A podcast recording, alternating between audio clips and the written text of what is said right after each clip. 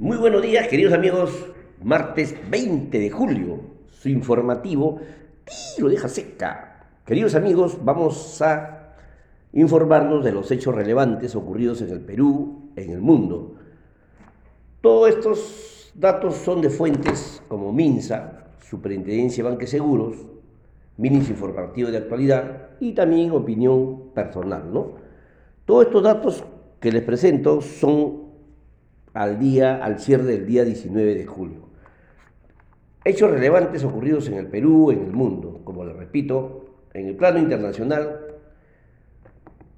la OPE y sus aliados acordaron ayer un aumento de la producción con el fin de reducir el precio del crudo.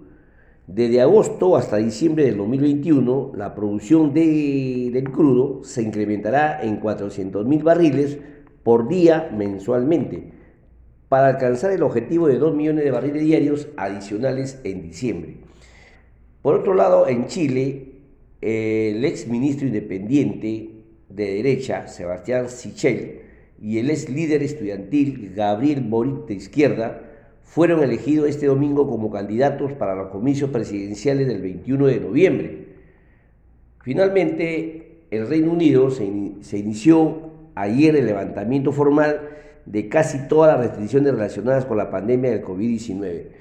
En el plano nacional, el hecho más relevante es que anoche el Jurado Nacional de Elecciones proclamó al candidato José Pedro Castillo Terrones como presidente electo de la República para el periodo 2021-2026 y a la señora Dina Ercilia Boluarte Segarra, su primera vicepresidenta no, en esta plancha no existe un segundo vicepresidente, ¿no?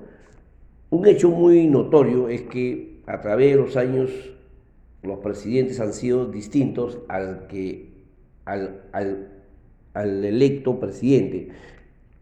Recordemos que Pedro Castillo proviene de, la, de la, tienda, de la tienda de los profesorados, de zonas rurales sobre todo, donde, donde a través de su, desempeño se ha visto pues, con adversidades y obviamente conoce más de cerca la pobreza, como le repito, un profesor de grado, ¿no? De zonas rurales, donde obviamente ha tenido que luchar mucho más con las adversidades que se le ha presentado. Y es un nuevo, eh, digamos, un nuevo formato de presidente a lo que anteriormente hemos tenido. Normalmente siempre los elegidos ocupaban pues, puestos de jerarquías o en el límite social. Y esto, en esta oportunidad, es diferente, ¿no? También les comento que anteriormente el Pleno del Jurado Nacional de Elecciones había declarado por unanimidad la improcedencia de las cinco apelaciones presentadas por el partido político Fuerza Popular a las actas de proclamación descentralizado de los jurados electorales especiales. ¿no?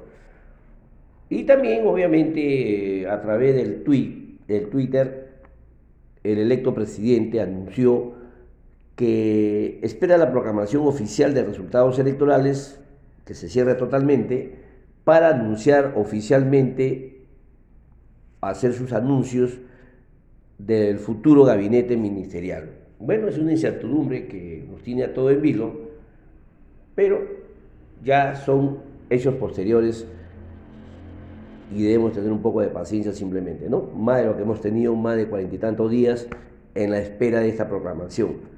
Por otro lado, la presidencia del Congreso declaró este sábado inadmisible la solicitud de ampliación de la cuarta legislatura ordinaria hasta el 22 de julio debido a que no cumple con los requisitos establecidos en el reglamento del Congreso. Por otro lado, ya los, eh, los partidos que ocupan a través de sus integrantes el, el futuro pleno del Congreso ya están que se reúnen para ver sobre la primera mesa directiva del Congreso. Por ejemplo, el Partido de Alianza para el Progreso manifestó que su agrupación política acordó con los partidos de Fuerza Popular, Avanza País y Renovación Popular postular conjuntamente a la mesa directiva del futuro Congreso. ¿no? Otro hecho relevante es que el ministro de Salud, Oscar Ugarte, anunció este último fin de semana que la tercera jornada de vacunatón eh, será dirigida a ciudadanos pendientes de aplicación de la primera y segunda dosis de la vacuna contra el COVID-19. Este se realizará el 24 al 25 de julio en Lima y Callao. Asimismo, añadió que el próximo sábado 24 de julio se iniciará la inmunización de las personas mayores de 40 años. Otro hecho relevante en el tema económico es que el BCR del Perú informó que la recaudación del impuesto general a la venta aumentó en 85% en junio, en comparación con el mismo mes del año 2020 y 20.7% con respecto al periodo del año 2019. La Contraloría General de la República advirtió ayer que la ejecución de las inversiones públicas se encuentra muy debilitada, ya que el énfasis se concentra en la, ejecución presupuestal y deja de lado factores como la ejecución física, calidad, entre otros. En esta línea, la Contraloría identificó desde el año 2018 a junio del presente año 3.055 obras paralizadas por un monto de 29,9 mil millones de soles. De este total, 86% corresponden a gobiernos regionales y locales. Por último, el tipo de cambio cerró el día de ayer ligeramente al alza con 3.9485 nuevo sol por dólar. El BCR del Perú intervino en el mercado cambiario con 97 millones de dólares en respos para proveer la liquidez en dólares. Bien, queridos amigos, quiero resaltar eh, un proyecto de ley que el Congreso dio luz verde a la Contraloría y Superintendencia de Banque Seguro para, acceder al secreto bancario y reserva tributaria. Como sabemos que en el artículo, eh, en, en, la Constitución, el artículo 2 de la Constitución Política del Perú, para ser más exacto, en su inciso 5, señala actualmente quiénes pueden solicitar el levantamiento del secreto bancario. Como le repito, actualmente solamente puede estar planteado por un juez o el fiscal en una denuncia, ¿no? Pero con este nuevo proyecto de, ley, donde el Pleno del Congreso de la República aprobó en segunda votación la, la, la modificación de la reforma constitucional que permite que la Contraloría General de la República y la Superintendencia Banques y Seguros y AFP puedan solicitar el levantamiento del secreto bancario y la reserva tributaria. Para recordar que la reforma fue aprobada por primera vez en el Pleno el 31 de mayo por el año pasado por 111 votos, lo que habilitó al Poder Legislativo que pueda cambiar la Constitución en esta segunda votación, en la cual obtuvo 93 votos a favor, 0 votos en contra y 14 eh, abstenciones. Con esta modificación repito, se añade dos entidades más que van a tener acceso al secreto bancario, que son la Contraloría General de la República respecto de funcionarios y servidores públicos que administren fondos de estados o de organismos sostenidos por este en los tres niveles del gobierno en el marco de una acción de control. También la Superintendencia de Banque Seguro para los fines específicos de la inteligencia financiera. También se añade un párrafo en la que se precisa que el levantamiento de estos derechos fundamentales se efectúa de acuerdo a ley que incluye decisiones motivadas y bajo responsabilidad de su titular. De su titular. Bien, con esta medida se fortalece el control gubernamental en manos de la Contraloría General de la República, como repito, facilitando el, necesario y oportuno acceso a la información.